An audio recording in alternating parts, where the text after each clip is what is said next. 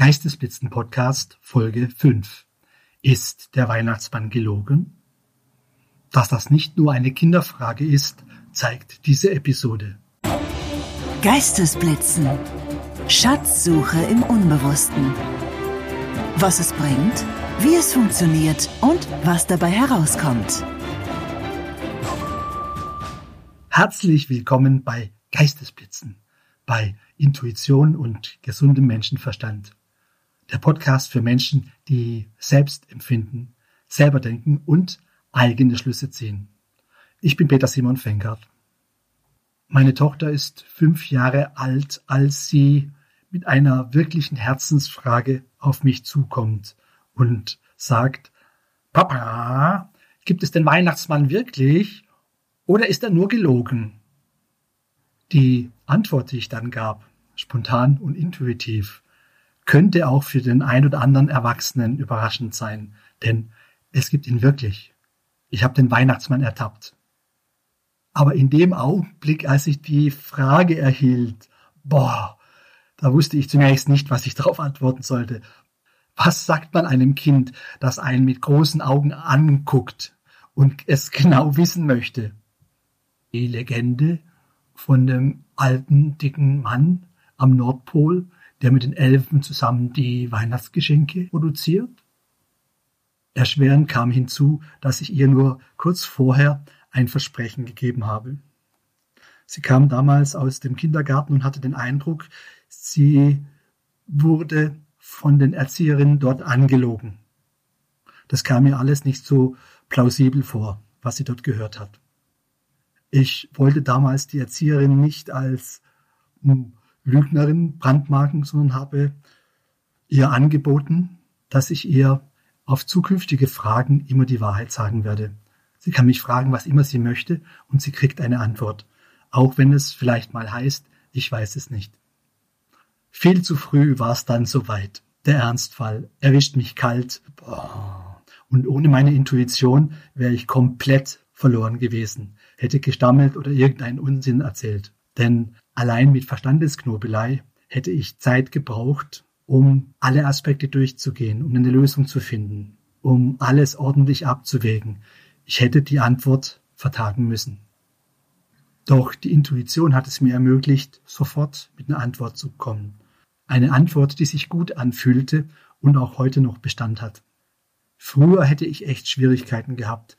Da hätte ich rein mit dem Verstand den Sachverhalt untersuchen müssen um die versprochene richtige, wahre Antwort geben zu können. Lass uns mal allein mit dem gesunden Menschenverstand eine Lösung erarbeiten, ohne zu emotional oder zu empfindlich zu sein, rein nüchtern und wissenschaftlich. Man kann einigermaßen als gesichert annehmen, dass eine geheime Basis des Weihnachtsmanns am Nordpol beispielsweise noch nicht entdeckt wurde. Das schließt allerdings nicht aus, dass es so eine nicht gibt. Wir müssen aber nicht beweisen, dass es den Weihnachtsmann nicht gibt. Wir müssten beweisen, dass es ihn gibt. Und das werden wir jetzt tun. Es geht nicht nur um den Weihnachtsmann. Es geht gleichermaßen um das Christkind und um Weihnachten insgesamt. Vergleichen wir Weihnachten mal mit anderen Ereignissen, beispielsweise dem Valentinstag am 14. Februar. Es gibt Gerüchte, dass dieser Tag von der Floristik und Süßwarenindustrie erfunden wurde, um den Absatz anzukurbeln. Meine Recherchen haben ergeben, dass das nicht so ist, sondern dass der heilige Valentinus geehrt wird. Papst Gelasius hat 469 nach Christus einen kirchlichen Feiertag eingeführt, den Valentinstag. Dieser wurde 1969 wieder gekippt, und zwar von Papst Paul VI. Der hat nämlich festgestellt, dass der Valentinstag mehr mit Sexualität zu tun hat, als ihm lieb war und hat dann diesen Tag gekippt als kirchlichen Feiertag. Es ist nämlich die Feier der Liebenden. Weihnachten hingegen ist das Fest der Liebe. Gemeint ist dann allumfassende Liebe, Nächstenliebe, Fürsorge, Zuwendung.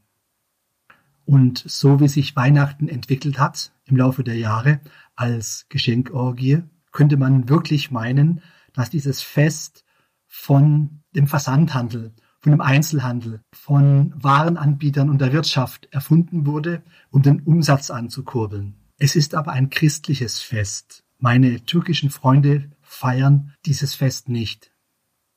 Es geht zurück auf Christi Geburt, was jeder von uns weiß, der schon mal einen Religionsunterricht in unseren Breiten besucht hat.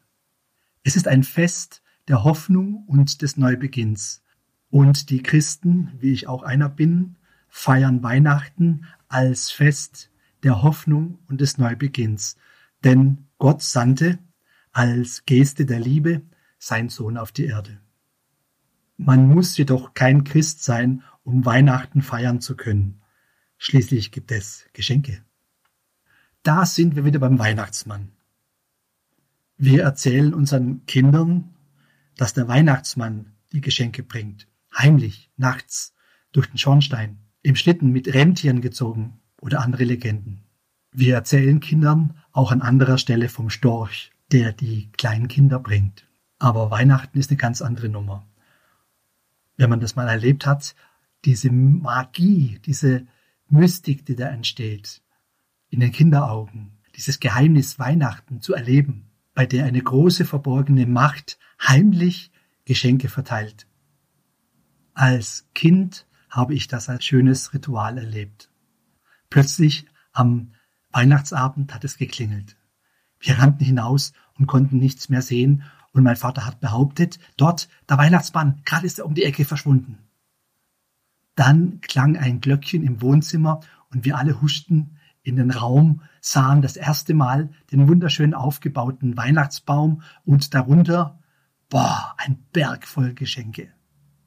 Der Weihnachtsbaum war mit Kerzen erleuchtet und voller Wunderkerzen. Danach mussten wir stets viel zu lang Lieder singen und vorspielen. Ich damals auf der Blockflöte. Dabei haben wir Kinder immer auf die Geschenke geschielt. Den Hintergrund und den tieferen Sinn von Weihnachten habe ich damals nicht kapiert. Dennoch habe ich es genossen und es war eine schöne Zeit. Irgendwann wusste ich, dass das alles nur gespielt war und die Geschenke von meinen Eltern angeliefert waren. Doch ich spielte dieses Spiel weiter mit, weil es so schön war. Jenseits von den Geschenken gab es noch eine Dimension von Weihnachten, die fantastisch war. Das Gefühl, zu Hause zu sein. Das Gefühl, dass alle Zeit füreinander haben. Dass wir zusammen und gemeinsam waren. Die Geschenke sind vergessen, aber diese Impression bleibt bis heute. Damit stellt sich aber wiederum die Frage, was sage ich meinem kleinen Kind, um diesen Mythos nicht zu zerstören? Ganz einfach. Ich bleibe der Wahrheit. Denn die Wahrheit ist oft viel wertvoller, viel umfassender, viel schöner, als wir uns das oft denken. Das ist wie beim Storch, der angeblich die kleinen Kinder bringt. Der hat ausgedient.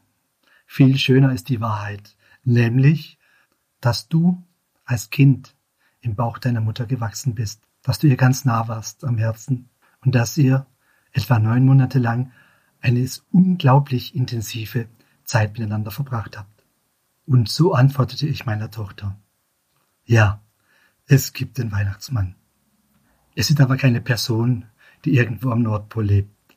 Nein, es ist viel größer und viel mächtiger, als es eine einzelne Person sein könnte. Es ist eine Kraft, die Milliarden Menschen dazu bringt, sich einander zuzuwenden, aufeinander zuzugehen. Ja, es gibt Geschenke, Leute machen sich viel Gedanken, was dem anderen vielleicht gefallen könnte, und sie freuen sich nachher an der Reaktion des Beschenkten. So ist auch der, der schenkt, selbst beschenkt. Der Weihnachtsmann oder das Christkind ist ein ganz, ganz mächtiger Gedanke, der uns alle etwas besser macht, der uns wieder zusammenführt mit unserem Leben. Oft treffen wir Verwandtschaft, die wir schon lange nicht mehr gesehen haben, oder die eigenen Eltern. Es ist ein feierliches, geradezu mystisches Erlebnis, wenn man sich darauf einlässt. Und dann wird dieses Wunder lebendig und durchdringt einen und erfüllt einen. Ja, es gibt den Weihnachtsmann. Ich bin ihm begegnet. Ohne den Weihnachtsmann ist Weihnachten nur eine Pflichtübung. Und wenn man die Geschenke weglässt, ist da gar nichts mehr. Und wenn man sein Herz öffnet und ihn hereinlässt, dann erfüllt er dein Leben. Ich wünsche auch dir, dass du ihn entdeckst und in dein Herz lässt. Denn ich habe herausgefunden, wer der Weihnachtsmann in Wirklichkeit ist. Er ist Gott. Und wenn es Gott für dich nicht gibt, dann ist Weihnachten immer noch nicht verloren. Du entscheidest, ob Weihnachten eine Pflichtübung ist oder wirklich das Fest der Liebe, der Zuwendung, der Gemeinsamkeit. Ich wünsche dir frohe Weihnachten. Musik